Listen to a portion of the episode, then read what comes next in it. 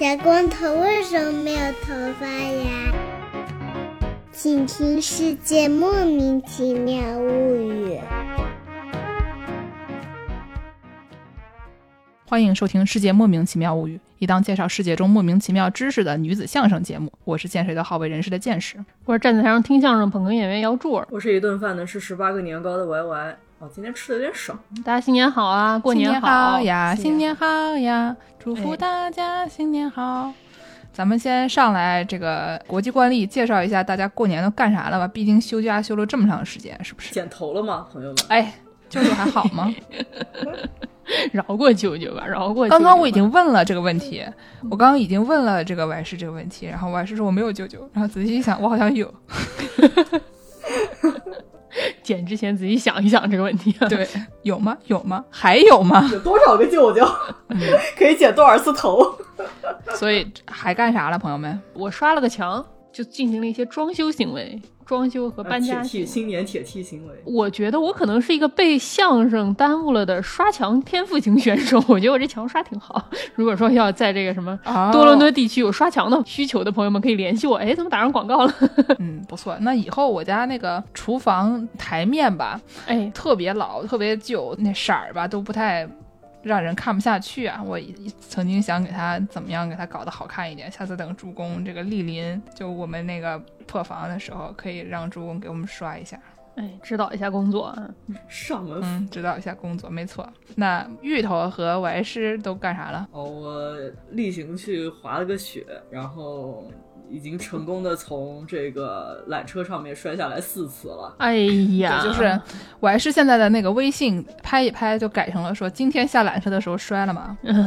摔了，说呢，我以前不知道就是单板这么难滑的嘛，就是我因为我一直都是双板选手，双板就是因为你基本上就是不怎么摔哈，至少初学。对它是一个交通工具的功能，基本上你两个板子，嗯你只要能站，你就站在板子上，你也勉勉强强也能站吧，反正就是一个在初级阶段比单板应该是要容易很多的一个项目，而且就是一般大家说到这个滑雪，因为都叫 ski 嘛，ski 就是嗯指的就是双板，所以就是传统上来讲，传统艺能大家说到滑雪就是滑双板，没听说过滑单板的，滑单板那都是杂技，那都是特别牛逼的人，哎，这不这两年流行嘛？咱们歪师小年轻人怎么办呢？对吧？嗯。嗯见是做什么了呢？在过年期间，我窜访了一下美国。哦，虽然也就一年多没来吧，咋说呢？就有一种哎呀，回到第三世界了，这这地儿咋这样 感觉？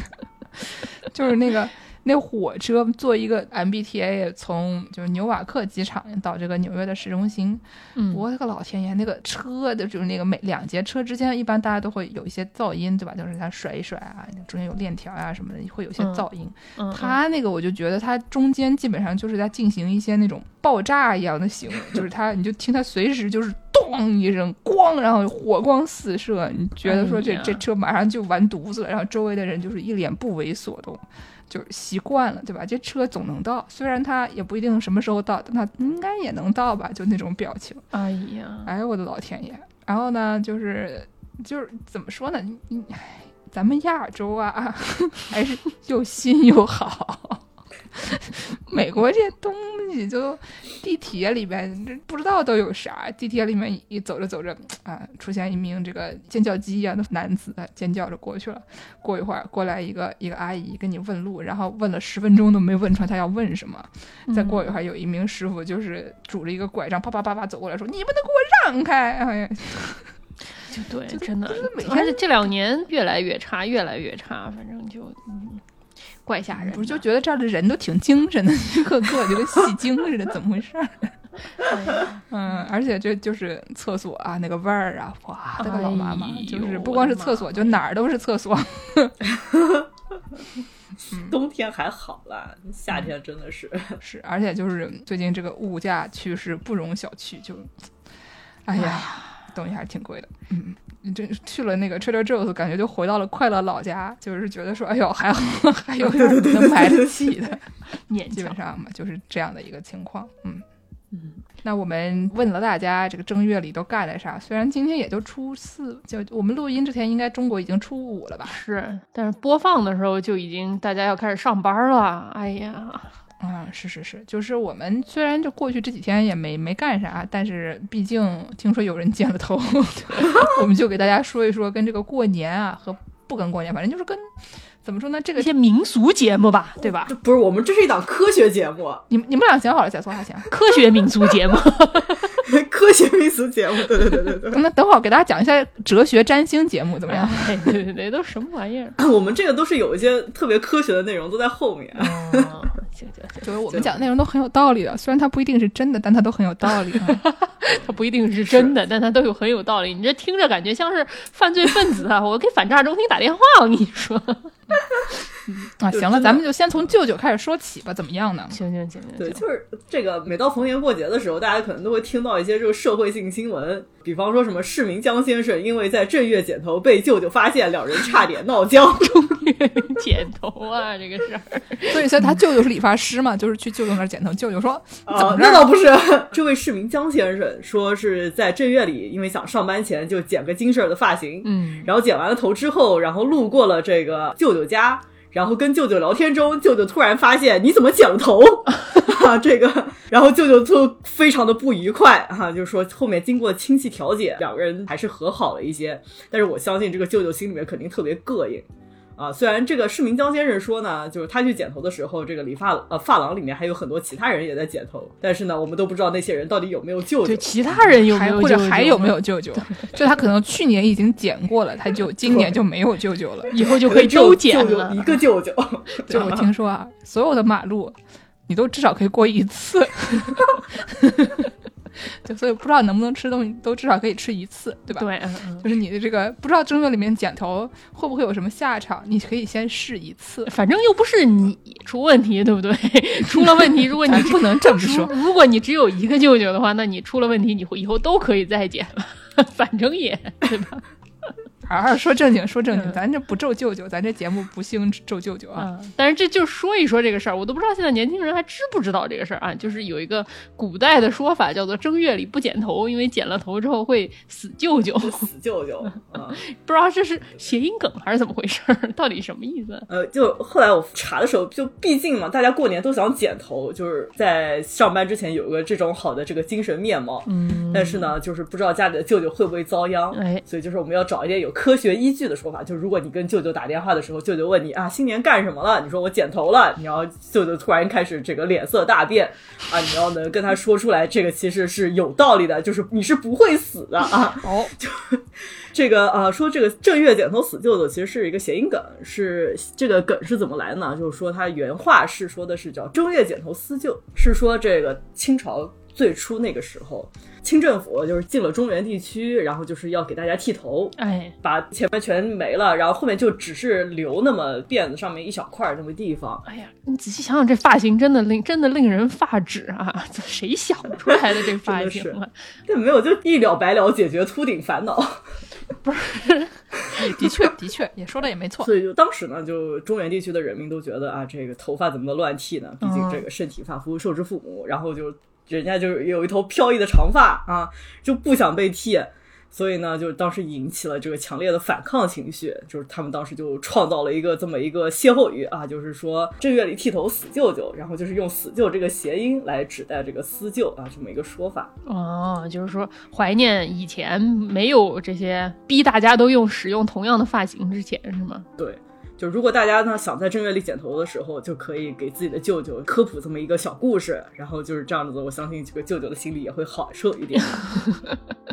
反正本期节目就给大家说一些这种，你说他这样也可以，你说他那样也可以的一些迷信行为啊。大家大过年的听一个民俗节目，听一个乐，你也不要来质问我们，我们跟冯大年老师的立场是一致的。反正我说都是对的，你就不要来问，听个响就得了啊。毕竟这个我们的舞台跟宇宙结婚啊，他每年到这个新年的时候都会搞一期这个民俗节目，然后中间给大家讲民俗的呢，就是这个冯大年老师，哎，由这个冯广建小伙子扮演的冯大年老师。你别拆穿啊，谁呀、啊？没有啊，对不起，对不起啊，对对，冯冯冯广建师傅请来的冯大年老师，对吧？然后呢，就我们为了就是学习一下人人家这个传统，我们也要创办一个杂志。人家呢有这个婚姻与健美，哎，然后我最近发现啊，我朋友 JT 啊，他们有一个，我不知道为什么突然就出现了这么一个杂志，叫做携程。就是谐音梗的旅程，简称携程。我们不如就作为这个携程杂志的编辑们，我们就啊给大家推荐一些这个在过年的时候，对吧？你回老家的时候，你在那个高铁前边口袋里面，哎，抽出来一本杂志，上面叫什么叫携程？哎你打开来一看，这里边全是谐音梗。那么正月死舅舅是什么？不就是因为四舅嘛？哎，所以就是非常符合这个宗旨，对不对？嗯我们就作为这个携程的编辑，我们就给大家推荐一些啊这些没什么意思的内容。本期节目真是见识大喜啊！这个喜爱谐音梗的携程编辑部部长，简直是，那既然这个说上了谐音梗，那我们就再多说一点谐音梗。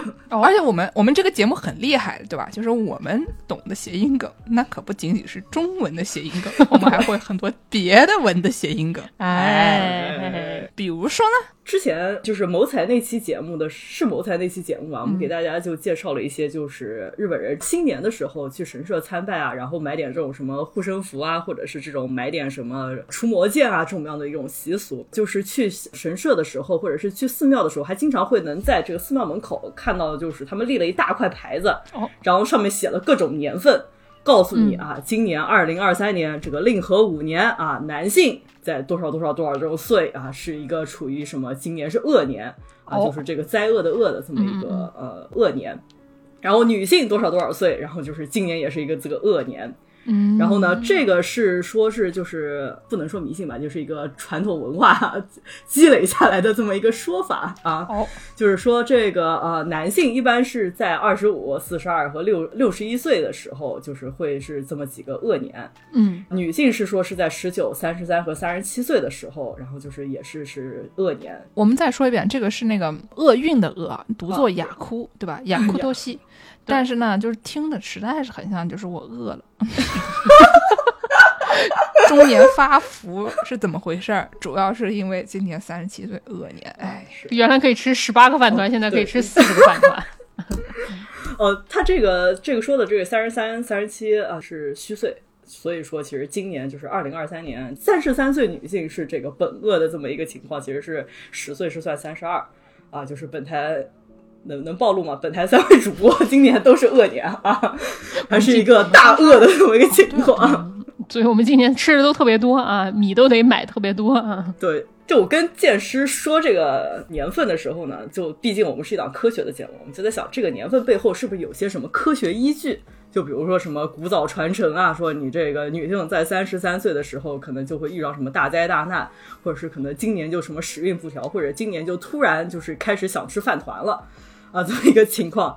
但后来吧，查了很久，我们发现这个其实也是一个谐音梗的道理啊。对，就是我以前跟朋友开玩笑说，你们这个搞中医的，是不是都？我就觉得你们这是不是就是魔法？朋友说，这个我们这个中医它主要不是靠魔法，它主要是一个统计学，对吧？就是你就过去两千年吃这个药的人都死了，那我们就知道这药不能吃。我说那就那你别吃。什么药是过去两千年人吃了之后没死？什么意思啊？对对吧？就是就是大家都试试，发现这个有用，也不知道为什么有用，反正就是有用的这些东西就留下来，就就跟这个就嘛草药学嘛，经验主义啊。经验主义。但怎么说，这个东西跟你说跟做实验其实有什么区别吗？对吧？这个跟科学实验也是有没有什么太大区别的。就是只是说有的时候你不能解释它是它为什么这样，但它就这样，然后但也是多少是有点道理的。但是谐音梗，我们携程杂志给大家推荐的这些东西呢，就相比之下道理稍微少一点啊。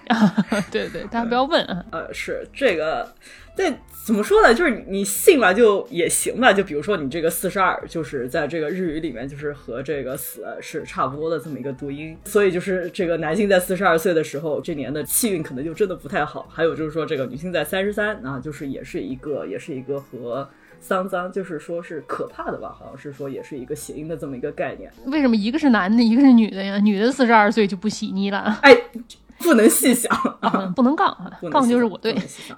毕竟谐音梗这个东西，它很重要的一点就是你不能重复，嗯，你就是老用同一个梗就不好了，对吧？你要用不同的梗才能达到一个这种就是文字游戏的效果。非常有研究啊，老师傅。这些我们刚说的一些就是啊，还有什么十九，然后就是说你就是是一个在日语里面读音是一个重苦的这么一个概念，或者是这个四十九，就是你从出生到死你都很苦，所以就是也是这么一个，就是也是一个谐音梗的概念。对，就是他他说 GQ 就是十九，读作重苦，跟重苦是一样或者重苦是一样的这个发音。然后呢，这个一般四十九可能会读作用九 q，但是呢，如果你读作西九 q 的话呢，它就听起来像始终苦。哎，所以呢，就是有了苦，你就可以读成夜路死苦啊，就随便了，就这个，就大概就这个意思，对吧？然后呢，什么刚才说的这个四二，对吧？你可以读作细腻，细腻，对吧？就是就是死，对，之之之类的吧。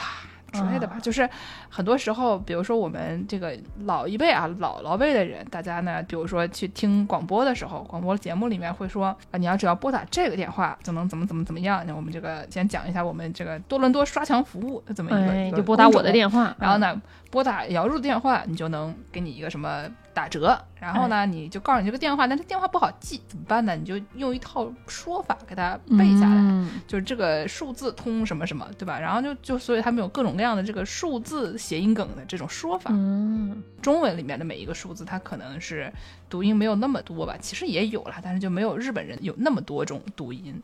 比如说一个四，它就正常就有两种读音，而不是说在这就是特殊情况底下才有不同读音。所以就是他们这个谐音梗就更多，那这个谐音梗这个一传十，十传百，百传一万的，对吧？就接下来就会 越来越多，越来越多啊！哎呀，日本人特别爱搞这个，特别爱搞这个东西。就是这是毕竟是传了那么久，从平安时代就传下来了这么一个呃一个民俗信仰啊。怎么说呢？他这个恶年还特别的特别的惨，就是 这个不光是有本恶，就是我们刚才说几个岁数的年份都是是你正好是说本恶，就是你今年会特别的惨。嗯，但是你这个惨呢，你是从前一年延续到今年，然后再从今年延续到后一年的这么一个过程。活 就是不光有本了，这还，所以就不光有本恶，还有前恶，还有后恶。就大家想，就是这是一条这个抛物线的一个概念啊，就是你的厄运是从前一年开开开开开开，然后到今年 peak 了一下，然后再在后一年，然后再慢慢慢慢消下去。上次我听到这样的说法的时候，还是摇滚呢，前摇后摇的。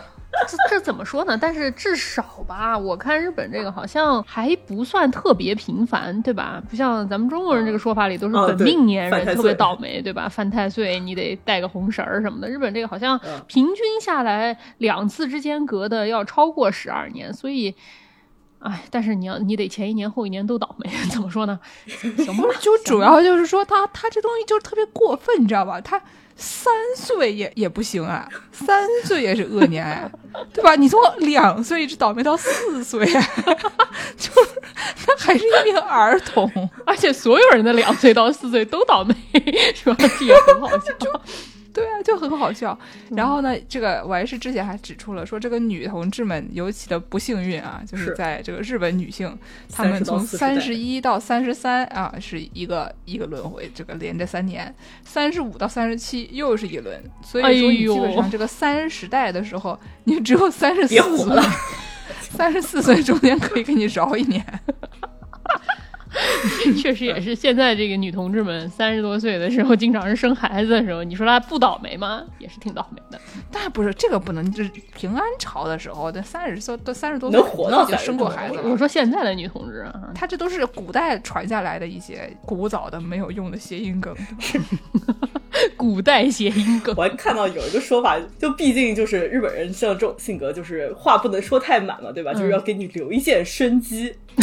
所以就是，虽然说你今年是恶年，但是呢，只要你用了一些正确的方法，然后用上一些小小的智慧，那你的恶年也不会太糟糕。哦，赶紧来给我们说一说，怎么样才能避过今年不全死完？本节目 不会全体主播全都去，不会全全力拖更啊。就之前那个谋财那期节目也给大家介绍了，就是这个买玉手的这么一个除恶的一个方式嘛。就是大家买玉手的时候，就就有一种专门的玉手叫恶除手。这节目我就越听越恶。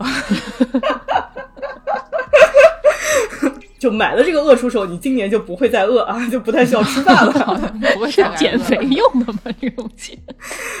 就除了这个恶除手之外，一般的一些神社或者寺庙也会在就是新年到这一年的全年，然后就都会有一些就是帮你恶除仪式啊，就是一些驱除厄运啊，或者是一些这种驱魔啊这种一些仪式，就把大家招进到一个地方，然后啊看看前面的火烧一烧，然后看看这个住持，然后在那边再吟诵一些驱魔咒语啊，就是能把你这个厄运给化解掉。然后它这个是我觉得说的比较好笑的一个说法呢，是除了这个功能呢，是相当于把你的这个大厄运变成小厄运，然后把你的小厄运变成无厄运，所以呢，你并不能直接从大厄运变成无厄运。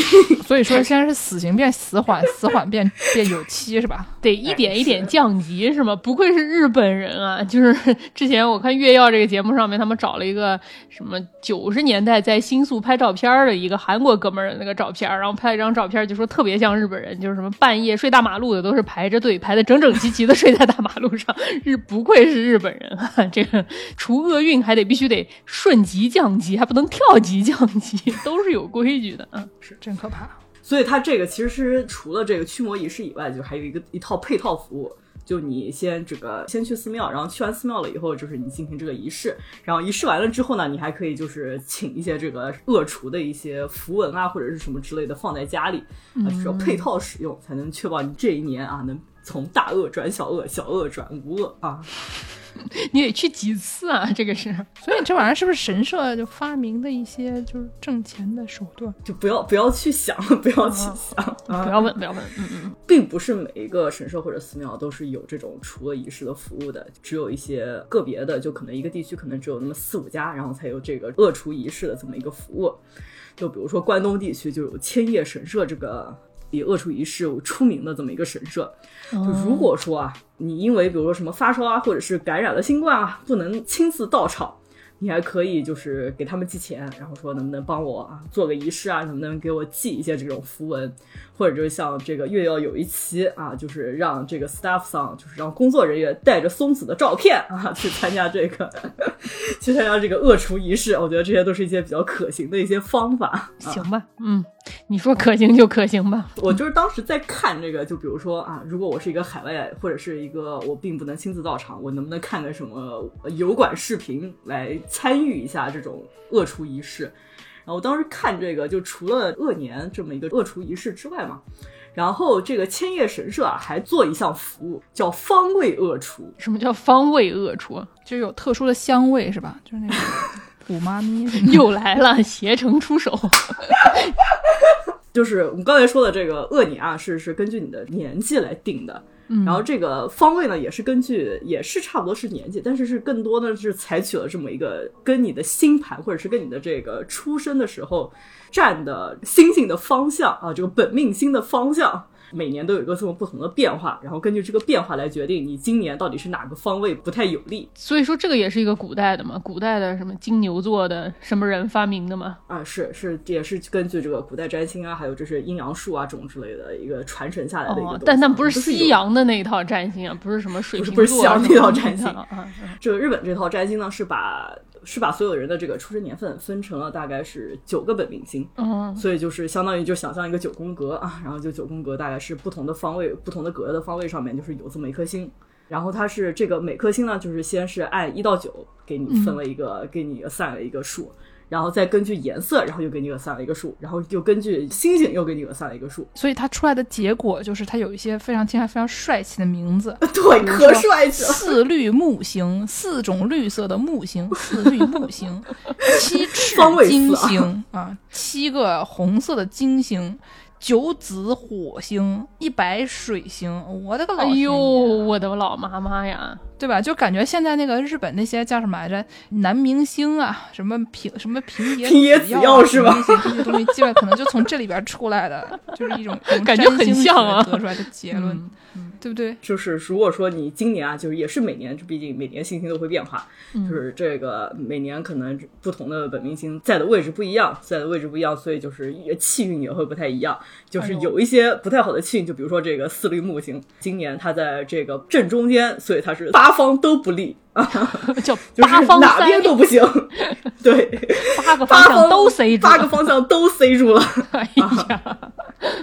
这种也是需要，就是去进行一些恶除仪式啊，就是把这个方位恶给除一除。嗯，我觉得这个就是学习这个东西，对于我们非日本本地人来说，最大的难度啊，不是这个谐音梗的问题，是去搞清楚今年到底是哪年，对吧？今夕何夕？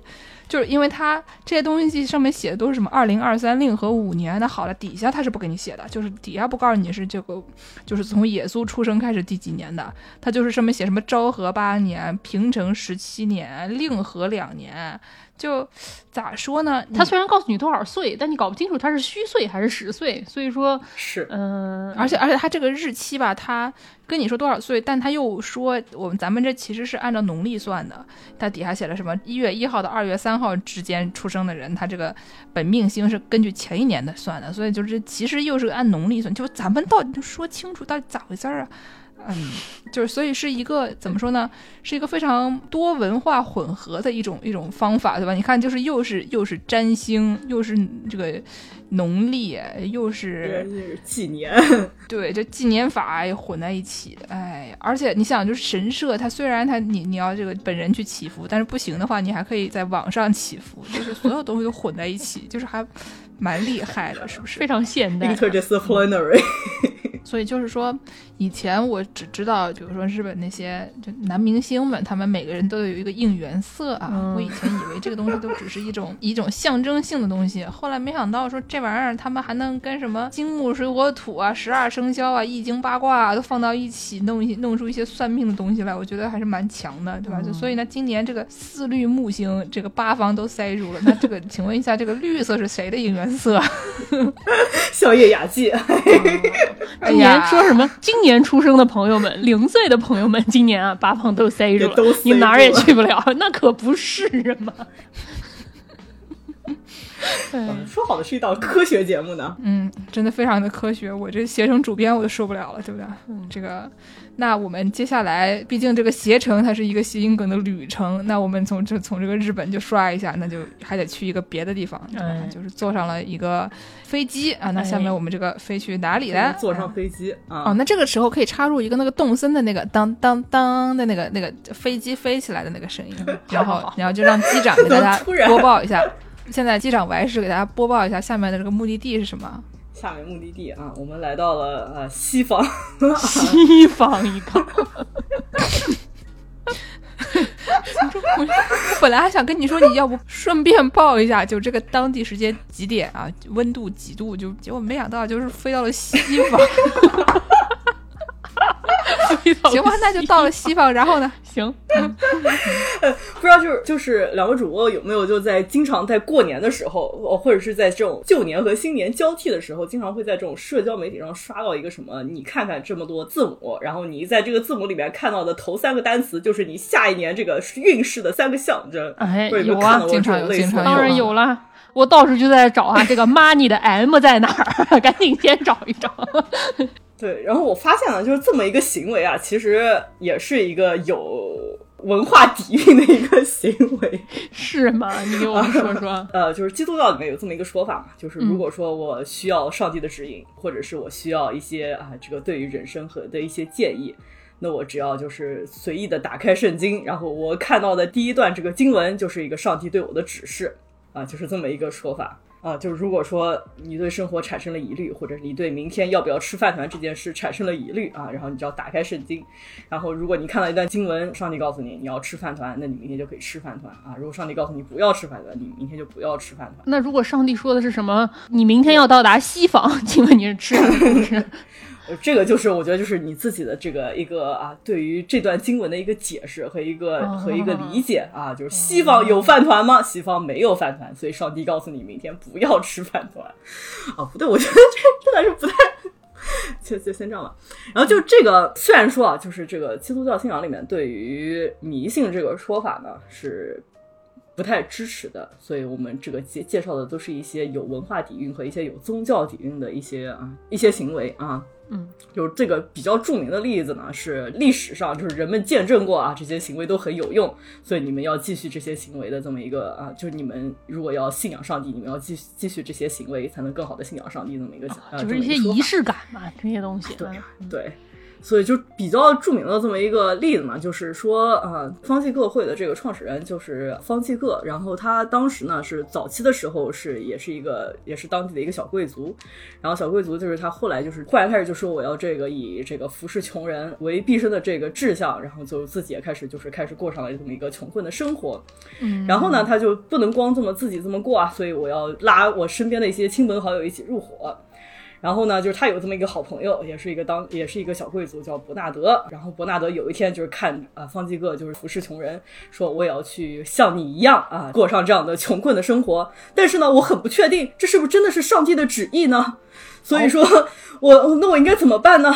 然后呢，方济各就说啊，那我们就来一起看看圣经吧，我们来看看能不能从中间感受到这个上帝的指引啊。嗯，然后呢，他们在打算出发前的前一天啊，就把这个福音书打开了三次，然后看到了同样的这么一段经文。然后这段经文呢，又告诉他们说，这个耶稣召唤他们的门徒离开了一切，抛弃了一切，然后就是跟随他。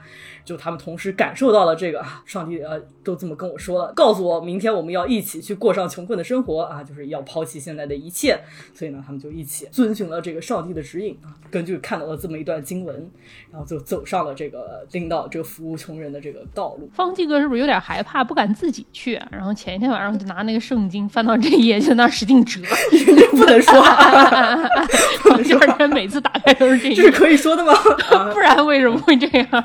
就这个事儿让我想到，就是在美国以很久很久以前特别流行有一个小玩具，跟这个有点像的一个小玩具，叫做 Magic Eight Ball 啊，对吧？这个魔法是魔法八球，看着像是一个大型的一个那个桌球的那个黑色的那个球球一样的，但它上面有个小屏幕，在你不知道你想要干什么或者对什么事情你不确定的时候，你就会把这个球拿下来，然后你晃一晃，这个屏幕上就会随机出现一段话。这句话呢，就可以意识到什么？你看，有的时候这句话就是什么啊，你去做吧，或者是就是你不要做这件事情。差不多的概念啊，用现代手段来实现的话，基本上就是这么一个情况。如果你家没有这个东西，你也可以翻开圣经看看，看看上帝告诉你怎么说。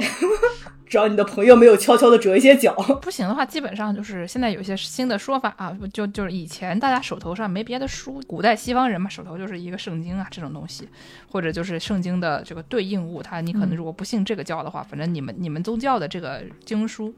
但是现在呢，大家手头不是都有印刷术了，多少年了？还有吗？以前有 过一段时间，现在还有吗？现在只能打开 iPad 了。啊，确实嗯确实啊，所以呢，现在你可以翻开手头的一本书，对吧？就是翻到第三页的第八行，然后就以这样的东西，嗯那我就来决定你的运势，也是没有问题的啊。现在这这种这种东西以前也很流行，呃还有一个方法，现在不是流行那个，你打开什么圣经 app，让它咵从头翻到尾，然后截屏，然后停到的那个页就是你今年的运势。什么呀？这是什么高科技算命？但是你仔细想想，这件事情是不是同一个道理？只是用科技手段执行，对吧？但是上帝的旨意，它还是上帝的旨意啊，比你翻书可能还好一点。翻书还有什么？你的朋友在旁边给你折一折页的这个作弊的可能性，你用截屏这个事情，那肯定就是上帝的旨意了一呀，定是上帝的？旨意 嗯。也可以，嗯，的确是。但是这个问题就是这个新年关键词啊，这个新年翻圣经啊，这个问题它里面好像没了什么谐音梗吧？这个纯是上帝的旨意啊，都是真的，都是真的。啊，携程的朋友们不要出手，个携程杂志能不能编进去啊？编不进去了，这个可能就得砍了吧，主编，我看。哦，那那那我们还有什么别的能跟谐音梗搭上关系的，争争取再给它往里面安排安排。那完事，我们现在接着起飞，还在西方吗？到了这个现在只有剑师在的美国，好的好的，嗯，给大家介绍一些科学的东西。嗯啊，应该是在这个二十世纪初期吧，就是有这么一个行为心理学家，他叫嗯斯金纳，他曾经做过一些一系列特别著名的这个。动物行为实验，比如说，就是它有这么一个斯金纳箱，然后就把小动物关在里面，关在里面了以后，就是训练，比如说训练小老鼠拉那个杠杆儿，或者是训练这个鸽子啄一个按钮，就是它就是有这个一些比较著名的一些行为心理学实验。嗯，然后呢，他当时他有这么一个实验，就是他给这个起名字叫“鸽子中的迷信”，啊，就是这个 superstitious in pigeon，就是谁给的钱呀？这方定哪儿来的？就是 可能是之前训练小鼠这个拉摇杆儿，然后留下来的方定，然后来告诉你说，你看，你看鸽子也有一些迷信行为。嗯啊，它这个实验是这样的，它这个斯金纳箱就是一个大概是一个封闭的箱子，就不太透光，就是这样能确保这个里面的小动物不会受外面的一些啊、因素的一些干扰，就比如说你在外面大喊，小动物也听不太到。它在这个箱的一侧就是会有一个自动的一个投食器，然后每十五秒会让鸽子大概是能获得几秒钟的粮食，但是呢，它这个获得粮食的这个方式呢，跟鸽子本身做什么并没有关系。嗯所以呢，就是不管鸽子在做什么，它每隔十五秒都会知道这个东西会放点粮。嗯然后呢，它这个斯金纳发现啊，就是在训练这么一段过程当中，虽然就是鸟儿是这个这鸽子是被动的接受这个食物，但是呢，它很快的这个鸽子就形成了一种刻板的动作，而且还经常会重复它。就比方说啊，就是一只鸟，一只鸽子会反复的啄地板上的一点，然后另外一只鸽子呢会上下晃动它的头，哦啊，就是，然后呢，斯金纳是把这个鸽子这个动作啊，就是当时称作是这个鸽子的迷信，因为就是鸽子可能就觉得我这个重复这样的动作啊，虽然我也不是鸽子，我也不了解啊，但是从我们的外界观察来看，从人类观察来看，就是鸽子这样这个反复的一个行为，可能会觉得他们选择的一些行为会导致这个投食器的这个喂食，哦，就比如说它偶然啄了一下哪里，突然掉下来吃了，它就觉得哦，可能这个吃的掉下来是我啄食导致的，然后它就它就开始重复这么一个行为。对对对，因为这个行为可能就跟很多那种赌场里的那些赌徒都有一套自己的所谓的系统这样的感觉嘛，就是比如说他有一哎天他手上戴了一个红绳儿，他就赢了，赢了之后他就觉得哦，这个赢是我的红绳儿导致的，对吧？然后下一次他穿戴个红绳儿，穿个金衣服，然后就又赢的更多了，他就觉得红绳儿和我的金衣服是一套之类的，反正就是这么一种怎么说呢？反正条件关联的一个迷信行为，对对啊对对对，所以说鸽子至少看起来好像是这样。啊，对，因为我们不是鸽子嘛，所以呢，我们不能知道鸽子是不是真真的这么相信的。所以他这个斯金纳当时发这篇论文的时候呢，是给这个迷信加了引号啊，嗯是一个常见行为。就是学术界特别喜欢干的一件事情呢，就是你一个解释什么行为的这么一个实验，在动物上取得了初步效果，那下一步怎么办呢？就要进行人类实验，对人类下手，比方说什么儿童啊和你班上的一些学生啊，然后这个用他合们来进法吗行一些？合法吗？喂，警察叔叔，助攻这个问题问的很好，这个是在二十世纪初期，当时还没有这个实验伦理这么一个说法，实验伦理是在 一九七八年左右才提出的，当时还是可能是一个灰色领域，毕竟嘛，大学生嘛，周围都是，那你不拿他们做实验，拿什么来做实验呢？对吧？大学生本反身也没有正这个跟那种什么，就是以前那些什么饥饿实验呀，什么这那的，相比之下，已经好得多了。就是无非就是过一段时间给人家点东西，对吧？哎，你先先听一个例子啊，我们先听个例子，然后再去进行这个评论。哎呀，就是毕竟这个鸽子中还能产生迷信行为，那人类是不是也有能迷信行为？这个东西听上去还挺有意思的。然后就是有这么一位啊，也是一个心理学家，就是小野幸一，对这个是一个日本的心理学家，对他们的这个大学生进行了一项研究。嗯然后呢，他这个是相当于把这个斯金纳的这个箱子呢放成了一个比较大的一个小摊子，哦，然后这个摊子上面呢有三个杠杆儿，这个摊子的这个面上呢还有有一个计数器，然后还有一个信号灯。然后他告诉他的大学生被试们呢，说你可以进行拉动杠杆的这么一个操作，然后你的目标是看到的这个计数器上获得尽可能高的分数嗯啊，就是相当于这个分数，就是给他的这么一个分数是相当于对鸽子这么进行投食嘛。嗯。他的这个实验中间呢，拉动杠杆的行为跟你得到多少分，或者是你能不能得到分数，并没有实质性的关系。嗯，但是呢，他没有这么告诉他的这个大学生被试们，所以就是参与者就会这个尝试可能各种不同的操作啊，比如说拉动杠杆，或者先拉左边，再拉中间的，再拉右边的，或者是不同的顺序，这样来获得这个分数。就如果说你在进行某项行为的时候，正好你获得了一个分数，你可能就会觉得这是一个有效的一个行为，然后你就会继续的重复这么一个行为。然后比较有意思的是呢，说是啊，就是有这么一个被试啊，一位学生参与者，在他这个暂停拉杠杆，然后并把这个右手放在杠杆框架上的时候呢，突然拿到了一个分儿，嗯就是在进行这么一个操作的时候，就可能觉得，嗯，这是不是一个有效的操作？然后在这个操作之后呢，他爬上了桌子，啊，然后又把他的手放在了这个摊位上，然后又拿到了一个分。然后在这么一个操作之后呢，然后他就开始就尝试，哎，就在想我是不是这个触摸某一个地方，是不是这边有个隐藏开关或者怎么样？所以他就摸了很多地方，摸了什么信号灯啊，摸了屏幕啊，然后摸了这个钉子啊，摸了墙壁啊。然后他在进行了这么一个操作，发现嗯好像没有分的情况下，然后他从这个台子上跳到了地板上，然后又拿到了一分。哦，然后他就发现哦，所以是这个跳跃起了作用，所以他就开始不同的跳，反复横跳啊。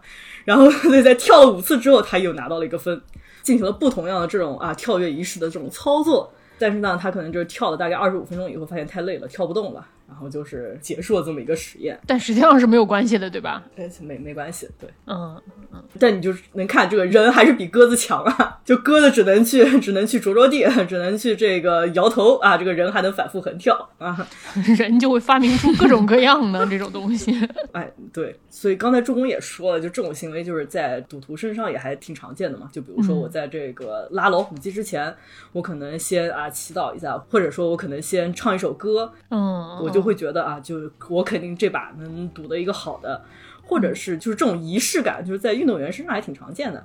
就是有那个有一个美国著名的一个棒球运动员，他在每次上比赛之前都会吃一只鸡。哦，我听说过这个，在在场上吃吗？那不是不是，上场之前吃鸡。哦，哦，说到鸡，我还有一个欢迎来到美国的故事，就是今天我早上走在大街上，发现地上有一片鸡，就大概一个鸡腿吧，就是那种生鸡腿，就在地上，就路边。没了，就你一般不太见到这种东西。美国地上可以就是看到一切。美国吧，就是对，就是有很多的这个师傅们就席地而睡，然后呢，嗯这地上还有一些各种各样的东西，比如说生鸡腿，半个牛油果，就是那种食物已经算是很好的了，食物是还没有进过人体的东西，经常大街上都是从人体里面已经出来了的东西。确确实确实，然后还会有一些就是最近街上有大量被废弃的圣诞树啊什么的。嗯，毕竟圣诞节刚过嘛，大家差不多也开始拆了，所以呀好，继续说吃鸡。对，吃鸡就是这个棒球运动员，他就是每次上场前都会吃鸡，但是他也没有在没有赢得比赛的情况下吃，呃，没有吃鸡，所以他也并不知道就是什么什么，因为他每次都吃，嗯，他也不知道不吃是不是真的会输。对，也是一个概率的一个说法，哦就是脑子里面就建立了这么一种联系。但是我觉得比赛这个东西怎么说呢？毕竟它不是完全随机的，所以说你可能你做了什么，你心里比较安了之后，也许你比的就会更好。所以心理学家又做了很多类似的实验，哦 就是又往下思考，哎，所以他们是从哪边拿到的钱来做这些实验我不？想问了。我今天今天在这个开始之前，我又跟我师讨论了一下，就是听说他们计算机系的人都那文科就没没法跟他们比啊。不健身的是错过了好时代啊，对吧？没摊到这个还没有实验伦理的时代啊，到时候见识把我们听众也抓起来，给大家做点什么实验、啊。做做什么抓起来？什么叫抓起来？我的天哪！天师的人设，就是这个也是心理安慰，然后除了心理安慰以以外呢，就可能真的是对于你的最终的这个结果，可能真的是有一些积极作用吧。然后就是在二零一六年的时候呢，也是这个心理学家这个艾利森·伍德布鲁克斯做了一项这么一个研究。首先，他们是先看，就是比如说这个人们在进行一项重要的活动，就比如说可能要上台演讲啊，或者是要去打棒球比赛啊，之前进行一些仪式，就比如说可能啊在心里面祈祷一下，或者是吃吃鸡，或者是说在心里面默念什么一段咒语啊，或者是什么敲敲什么木头啊这种样的一些不同的行为啊，就先他们研究就是多少人会这么干。然后呢，调查了这么之后呢，然后又把这些参与者请到了实验室中啊，就把他们抓起来，然后呢，然后给他们安排做一些让他们会有压力的事情，就比如说什么唱摇滚乐队 Journey 的歌曲啊，Don't Stop Believing，或者是让他们这个解一道数学题 啊，就是这些都是一些会让人产生焦虑的事情。唱歌真的真的这么容易焦虑的吗？这歌可能挺难唱的吧？咱们结尾给大家放这个歌吧，Don't Stop Believing，大家听一听，难不难唱？可以。嗯，好。然后他们就发现呢，就是在每种情况下，就是如果是参与者在唱歌或者解题前进行了仪式行为，他们报告的这个焦虑水平呢，会稍微会相对而言低一些。然后他们的表现，就是他们实际唱歌的表现，或者是这个解题的这个情况，都会更好一些。嗯就是和那些没有进行唱的也更好是吧？对他们应应该是用了这个卡拉 OK 机测量，就不知道是不是也是有那种现在、哦啊现在 KTV 里面那种打分系统。你说是现在 KTV 里打分系统，我觉得你说可能是十年前 KTV 里的打分系统。哦，对，十年前的打打分系统。二零一六年那会儿已经有这个东西，或者那时候这个东西已经开始有点过时了。对对对对对对对，所以说就这个研究发现啊，这个仪式行为就确实能有这个降低焦虑的这么一个效果，而且也可能就是因为降低了焦虑，所以提高了这个参与者的表现。嗯，更神奇的是，他们就发现，就如果说我说这些仪式行为就并不是一个仪式啊，就只是一些随机的，就比如说我可能啊就不小心摸了一下猫头啊，或者是摸了一下狗头，然后我去这个解了一道数学题。就如果只是说一个随随机行为呢，就并没有很好的这个改善焦虑或者是改善表现的这么一个功效。就只有我说这是一个仪式，就是你要相信这个仪式，相信它真的能帮你减少焦虑，或者是它真的有用啊，就是它才能起到这么一个。呃，起到一个最终的这个功效。过年摸狗头，万事不用愁。哎，我们摸狗头怎么没有用啊？摸狗头肯定是有用的呀。就是这样。咱们刚才这个实验啊，说半天这么科学，对吧？就是一点谐音梗都没有，好不容易总算把这个狗头安排上了，才掺杂了一些谐音梗，勉勉强强的，就是通过了这个携程主编的法眼。我的天，哎呀，我的妈呀，简直一点都没有在听。大家看看，简直就是在寻找谐音梗，没有谐音梗，简直就不就在等着谐音梗，等这。这么长时间，就无非就是问问说这个歌好不好唱啊，这歌怎么打分呀，对吧？然后说是这个研究的钱哪儿来啊？根本不在乎它到底是随机行为还是仪式，能不能对这个实验产生什么区别？我不在乎，随便。只有谐音梗才能信得了携程。只有谐音梗的前文部分，我们都这么科学了，说点更科学的，就是给大家指一下未来的 就业方向吧。还有这功能，咱们这节目。不是这这是咱们就不花钱能听的内容吗？就是啊，对吧？就是我的确是需要一个新的就业方向。我发现我文科真的不行，对吧？你看看人家，你再看看我们，对吧？就是人家拿那卡拉 OK 机算命都能都能搞到钱的，人家看那鸽子的这种强迫症行为都能搞到钱的，我们呢怎么回事呢？不如完事你给我指条明路吧，就是来一个吧，告诉大家见识可以再做些别的什么。嗯，给大家介绍一条这个未来的职业明灯啊，叫大数据算命。啊 哦，这个我会，这个我会，是不是上次就是我说在那个神社面前排队啊？本来说是要去退你去年那个预售，对吧？结果一不小心排到了那个最新电脑 OCR 首相算命的那条队啊。然后那上面就是拿一个那种高清扫描仪扫你的手，然后扫出来了以后，根据你手上那些什么这个盘那个盘这个线那个线的，然后给你算命，是不是这个东西？对啊，是不是这个？我其实觉得那个跟你手机。打开圣经 app 截图其实是差不多的一个道理，你别说出来呀，怎么回事？人家排队排那么半天，然后你跟人说下一 app 得了，是不是？我觉得这个大数据算命还是更有这个技术含量一些。哦，那还是我我将来就职业就靠它了。对，职业就靠它了。毕竟我们现在说的这些比较火的这什么数据科学行业，其实说白了都是一些企业算命师啊。哦，就比方说啊，你要算你下万一下个月有多少个用户有可能欠款啊，是不是？或者是就是这银行里面经常常见的一些操作嘛，或者是你要看就是有多少个用户还会买你下一个产品。这说白了嘛，不就也就是给企业算命嘛，就是看你未来的运势好不好，或者看你这个产品发的好不好。嗯，就这个大数据里面就是有一个，除了我们比较熟悉的这种给你的图片分类，就比如说看你这张图片是小猫还是小狗这分类之外呢，就还有一些就是比如说用现在有的数据，然后去进行一些预测分析。就是看未来可能会发生一些什么事情，比如说这个事情发生的概率有多少，然后那个发事情发生的概率有多少。如果这个事情发生的概率高了，那我们是不是应该去重点关注一下？嗯，我给大家解释一下这什么意思，就是说，就比如说每期节目开始的时候都截取我们最开始这个给大家打招呼的那一段，然后就看我还之前吃了什么，嗯，对吧？然后呢，就是根据过去的可能五十期、五十期节目或者一百期节目，然后测算下一次我还是可能吃什么，对吧？这个还是你说它有没有道理，还是有一定道理，因为一般我还是都吃十八个东西。然后，如果逢年过节呢，他就吃一些特殊的东西；不逢年过节，或者他今天特别饿他，今天是恶年呢，他就是多吃一点。对吧？这些东西呢，你说他有没有有能不能推算出一定大概的规律？其实也是能的，就是？所以说呢，就是这个大数据推算我还是吃饭团的这个数量，我觉得是可行的。是我同意，我还是还是比较好预测的。嗯。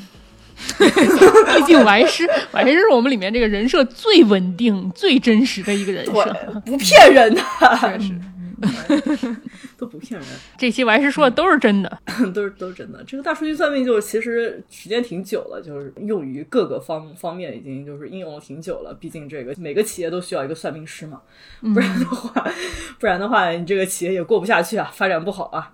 我当时看的时候，就是做这种预测分析，就除了算算怀师下一期吃什么之外呢，还有一些比较刺激的，就比如说根据你这个网上这种什么社交媒体啊发的一些推文，或者是发的一些这种图片，或者是分享的一些活动，来预测是不是有可能有一些大型的这种社会事件啊，比如说什么疾病爆发，或者是这种什么一些什么危机啊。啊社会活动，哎，对，我觉得这个东西你你能搜出来，就社会活动啊，或者什么危机啊，这个东西的可能性啊，不如你就发现下一个流行色，或者就是最近流行什么食物这种这种东西，感觉感觉可能更命中率更高一点啊。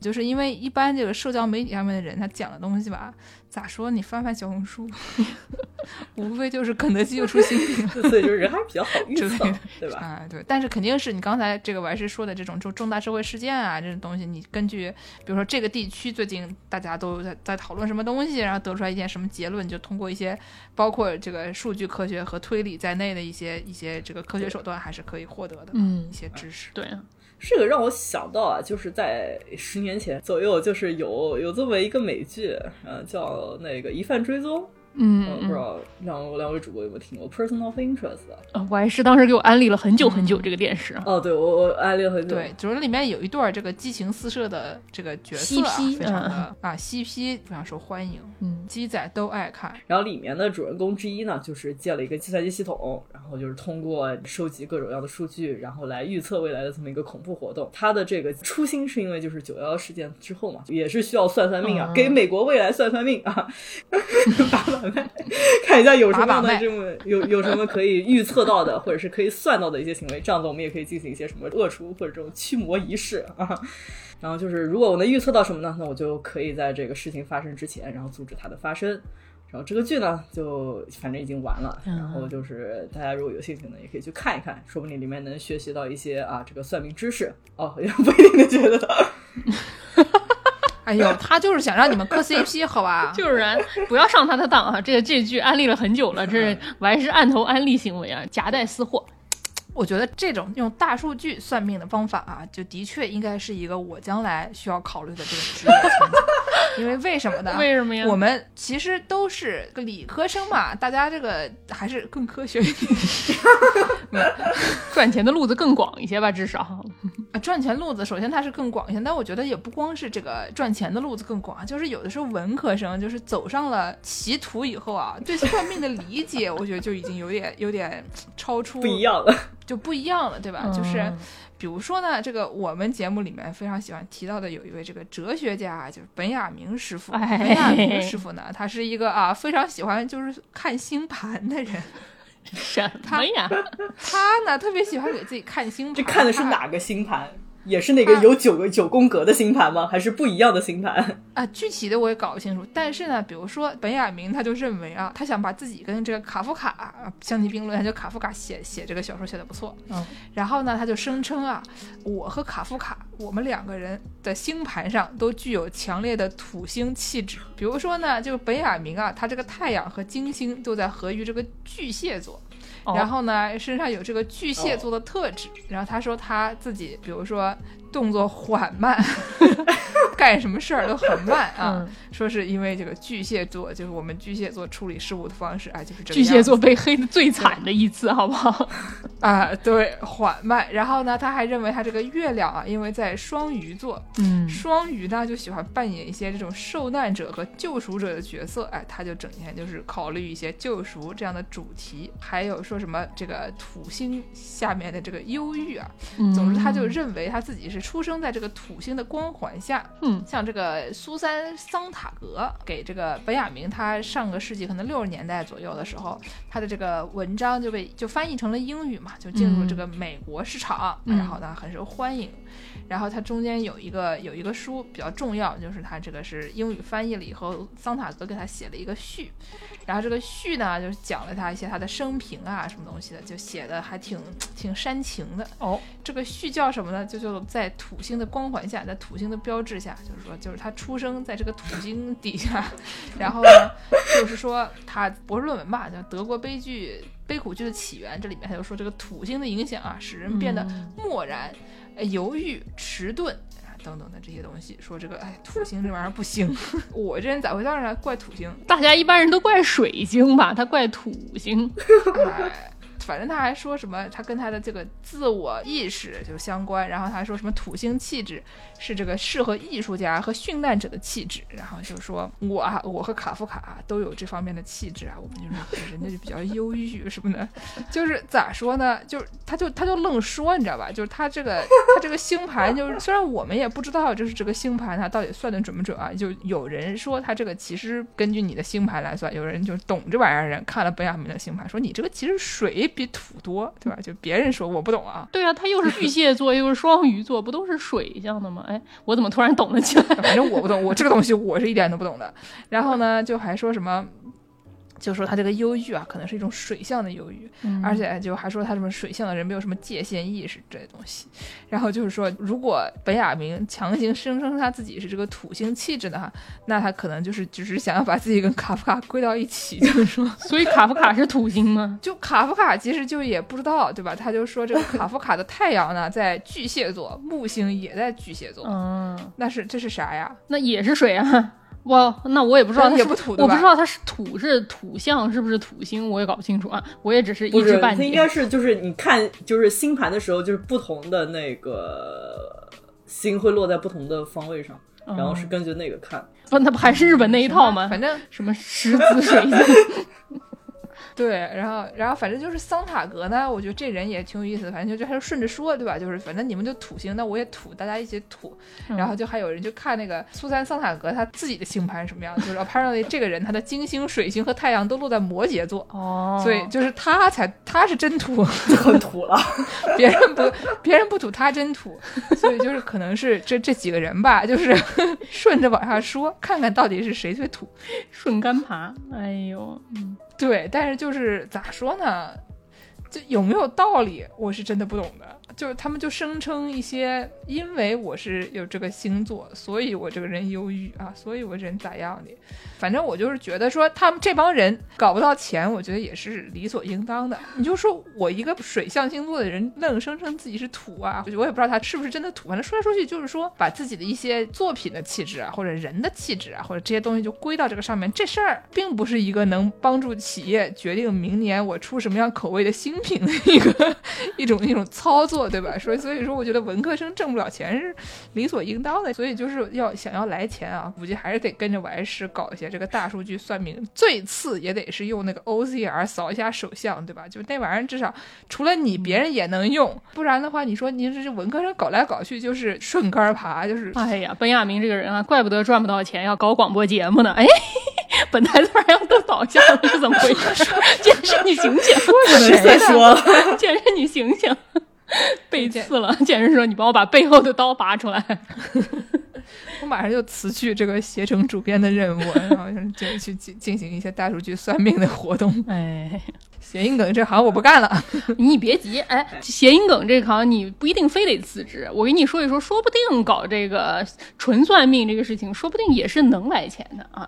就是 我之前居住在这个加州的洛杉矶啊，这个好莱坞地区，当时我还是在一个办公室里上班的，我们那个办公室里都是一些建筑师，公司里面有一个特点，就是这个白人的妇女特别多。然后这些白人妇女之间就会聊天啊，有的时候我在那儿边干活边听旁边的白人妇女聊天，我真的是活儿都干不下去，我就脑袋上冒出很多问号。比如有一天，突然我旁边我那个领导和我的另外一个领导，两个白人女性突然开始聊，一个白人女性说：“哎呀，我最近觉得我这个家里不太对劲啊，我这个家里这个感觉气啊气场好像不太对劲。”另外一个女的说：“你这个气场不对劲，以前我也感觉到的。你有没有试过找一个风水师来看一看？”我是想说。等一下，什么？我我我是谁？我在哪儿？我旁边人在聊什么？然后对，第二你就跟他说，我之前找过一个风水师，我来推荐给你。第一个女的说，真的吗？有用吗？第二女说很有用的。我家以前门口放了一个什么植物，然后本来是放在西方的，风水师一来看了看，给我放到了东方。后来我们家里的气都顺多了。我就我有一个问题啊，请问这个风水师是不是每周？都来你们家评测一次，并且给你寄一个小奖状。如果你这个评级达到 A 的时候，星期六晚上，哎，它是名字是不是叫快乐家协会？嗯 如果大家没玩过的话，这是一个动森里面的梗，就是你在游戏里面就会在自己家里面放很多家具，然后你放的这些家具它有一些讲究，比如说左边这个墙一定要放蓝色的，右边墙放红色的之类的。就如果你达到它一定它的要求的话，它就会给你这个评级就会分更高，或者你放整套的家具，就是几个都叫什么古典家具，然后你放一起，他们就觉得你这个分更高，感觉也是一种风水。就我们在这里不讨论风水这个事情是不是真的，毕竟我觉得很多风水还是有些道理的。比如说你坐北朝南，你朝南，这个太阳就能更照进来，这个事情其实是一件就是还是有一定道理的。但是我在这儿想说的是，这个在这个洛杉矶啊，这个什么好莱坞啊，这些稍微有些钱、有些闲的这些白人朋友特别多的地方，就有一个职业叫做风水师。这些人往往你点开一看都是非常的一言难尽啊。前段时间有一个真人秀电视，那个《Bling Empire》璀璨帝国上面就出现了这么一位哥们儿啊，他的名字叫做 Grandmaster Monchus，就是这人我搜了半天都没搜出来他叫什么。他说我叫孟夫子大师。然后你点开他那个网站，就是他是一个生活在洛杉矶的一个男的，但是他只穿那个道士袍。你看着电视剧里的那种道士袍，对，就感觉就像是那种，比如说《三国无双》游戏哎里面的什么诸葛亮出来代言了一款拉面，然后就那种日本广告。他整个人长得就像一个例会一样的这么一个人。然后他说他是孟子的直系后代啊。我给大家朗读一下，他在这个网站上面有一段中文的自我介绍。哦哦哦，好，他他这个标题叫做“黄老仙道”。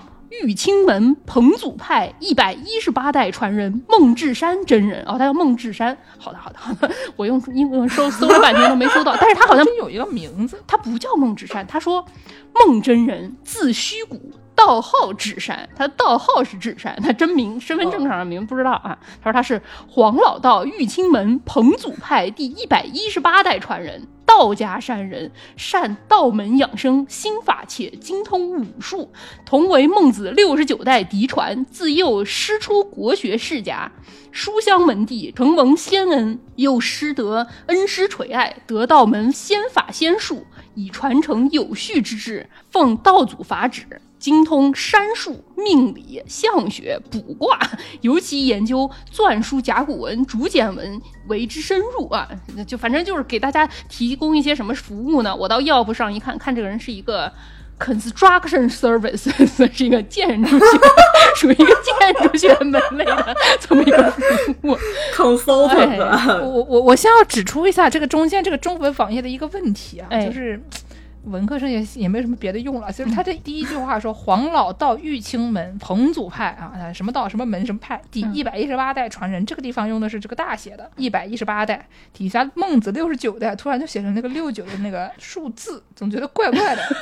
对怎么就这一个数字？哎，不说了，不说了。嗯，是的，怪怪的。哎，我再给大家读一读他给这个白人朋友们、好莱坞的朋友们提供一些什么样的服务啊？第一个是风水 consultant，风水顾问，可以线上或者电话咨询，四十五分钟，三千美元。哇哦，助攻，你要不也安排上这活儿吧？我觉得你可以啊。你说你是孟子七十一代嫡传，然后呢，嗯你把那七十一用大写写，看起来像像个正经东西，不是写个六九，总觉得怪怪的，对吧？还得改姓 是吧？我也不让别人知道我干什么，我就愣说我姓孟，对吧？嗯然后说这个风水顾问，如果说是一房以下的这种 studio 的这种小套间的话，一千平方英尺以下的啊，一个小时。五千九百九十九美元，两个卧室的七千九百九十九美元，两个小时。如果你要是独栋的房子的话，他给你三个小时，一万八千美元。我有一个想法啊，咱们这个大数据算命别搞了，就整就整这个吧，就整这个多来这个钱。你别说这个人可能是多少是有点吹出来，毕竟上过这个电视节目的吧，咱也不知道他这个 Yelp 上一个评论都没有，你都不知道他是不是真的有人来找他算这个几千块钱的。但是就普通的，就我那同事那种白人妇女找的那种，我搜了一下，在好莱坞地区平均一个房间算命大概四百到五百美元，你去给人看风水。可以的，我觉得不错。嗯我觉得我们但是我听说刷墙好像是一千块钱一个房间，所以说但是刷墙有点主要是你你看看这上面它的活动，这些风水学习内容都是我们助攻能做的事情，比如说室内软装设计风水师班儿，建筑风水师班儿，房地产开发风水学习班。毕竟都在一个产业里。风水销售技巧学习班儿、看房风水顾问学习班儿，这些东西啊，基本上就是你就愣说呗。你毕竟这个行业，它又它又不一定你真的要会算，你真的要算得准。就是啊你只需要让白人妇女觉得家里的气好多了，她说不定就可以了，对不对？对你只要会说，据说刷墙一千块钱一个房间，但是刷墙多费劲儿啊，对吧？不然咱们还是三个人成立一个刷墙风水小队啊，你只要刷墙，可以给你刷墙的时候 顺便看一下风水，就是。先拿一个刷子给你在这个墙上画一道啥符，然后给你再盖上去。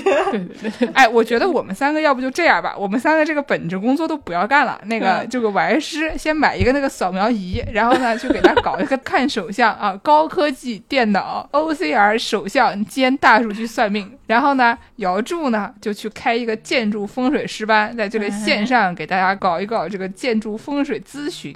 哎，吧？我呢就去搞一些这个哲学星盘啊，给大家看一看星盘，这是各种各样的东西都齐活了。又有科学，又有谐音梗，又有风水，你还要什么？咱们还走什么本雅明的老路，做什么广播节目呀？得了，真 是，哎呦，啊，我就想知道，就是对吧？我们这么能说，这白人妇女听了就还不都嘴里了，后边打一蝴蝶结啊，这多厉害啊！我们现在就去上那个什么天真蓝什么这那的那些地方，就穿上那个 cosplay 的衣服，给自己拍一套那种就是诸葛亮代言拉面的那些照片啊，对吧？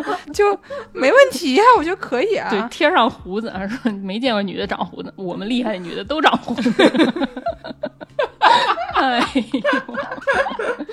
最后我给大家出一个数学题吧，嗯，好，这个你要出题之前，我先摸一下狗头嘛。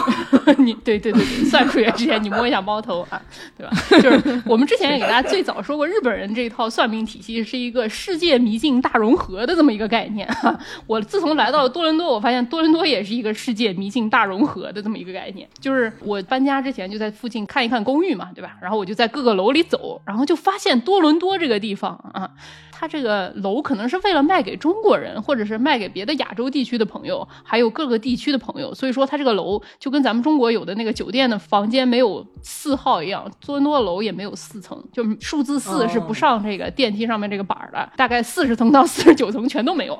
不存在，不存在。对对对对，然后还没有十三嘛，因为什么基督徒也相信十三不是很幸运吧，对吧？什么最后的晚餐是十三个人，所以说十三特别的不幸运嘛。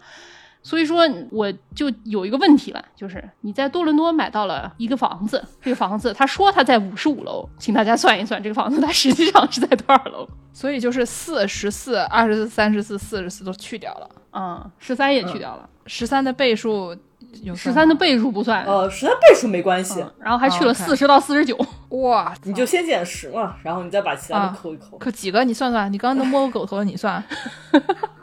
没摸上，没摸上，可紧张了，算本科学。数学的好吧？不要说谁学数学，没学数学，学的计算机。你不要以为我不知道，你快算算算，算算算，赶紧算。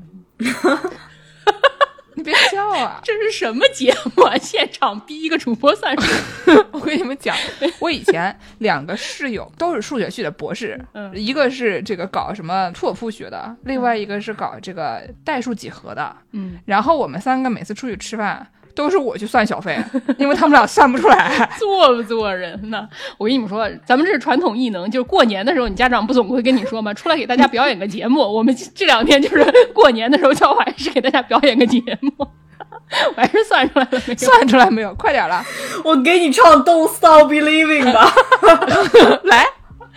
朋友们算一算，听众朋友们算一算啊，在多伦多买的五十五层楼，它实际上是在多少层楼？是大家呢就就在这个评论区激情回复你们的答案，嗯好吧？哎然后呢，助攻到时候看见哪个答案对，给大家置顶一来下，批作业告诉大家正确答案。嗯现在就是听这个节目的时候，我们现在不告诉大家正确答案是什么，你们就发弹幕吧出。来，你们就算吧 啊，对吧？我还是表演不出来，你们来表演。嗯，好，在这个完事唱歌之前，我最后想给日本人提一个意见啊，嗯就是既然那个多伦多人他不是五十五楼能 这这个楼能 skip 掉那么多，对吧？咱们要不就是直接把这个谐音梗的那些年龄都都直接跳掉算了，对吧？三十岁以后，咱这个女同志就直接就就过去吧，哎就反正这个三十一、三十二、三十三、三五、三六、三七都是恶年，都不行而且它只是谐音梗，对吧？那我们三十岁以后直接三十四，三十四以后直接三十八，这样我们这个日本这个国家，它的长寿老人的人数还能多一点儿，对不对？我们上来就一百二十岁了，管呢？对吧？你想这个女性。如果你能活到超过六十二岁的话，那我们可以跳过一二三四五六七八九，跳过十五年，对吧？所以你在六十三的时候，你可以直接往上加十五，你就七十八了，多牛逼啊！记得把什么七十三和八十四那个坎儿也跳了，对吧？你出生一岁开始，第二年直接五岁，我觉得挺好啊，这个思路实在是太好了挺好挺好。见识你现在这个思路已经转换了，转换成了一种能赚钱这开发商的思路了。我对建设这个前程啊非常看好。祝我在这个这个，我看我今年应该是几岁？建识今年是应该是几岁呢？这是本节目的这一期的第二道数学题，大家再算一算，再算一算。希望今年反正我也没有恶年了，对吧？我马上就能来钱了。嗯，哎结尾给大家，我还是给大家唱个歌。呃 给大家放一首《Don't Stop Believing》吧。哎，好好好。你先唱两句啊。不唱两句 Don't 我们走 Stop Believing。哦，你看，不愧是摸过猫头的人，唱多好。哎呀，眼泪都笑出来了，真是。啊，真的好久没有这么开心了，过年真不错啊！真 开心。哎，那感谢大家收听《世界莫名其妙物语》，您可以在微信公众号、微博和豆瓣关注我们，也可以在爱发电平台和微信公众号后台给我们打赏。要想加入农广天地粉丝群的朋友们，可以在微信公众号后台回复“加群”获得入群方式。要想给我们介绍商务的朋友们啊，让我们新年也发发财，不要让我们觉得广播节目没有前途啊！给我们介绍商务合作的朋友们，可以在微信公众号后台获得我们的联系方式。今天的节目就到这里，咱们下期再见。嗯下期再见。Don't stop believing。我相信你简直能挣上钱的。先把数学题算出来吧。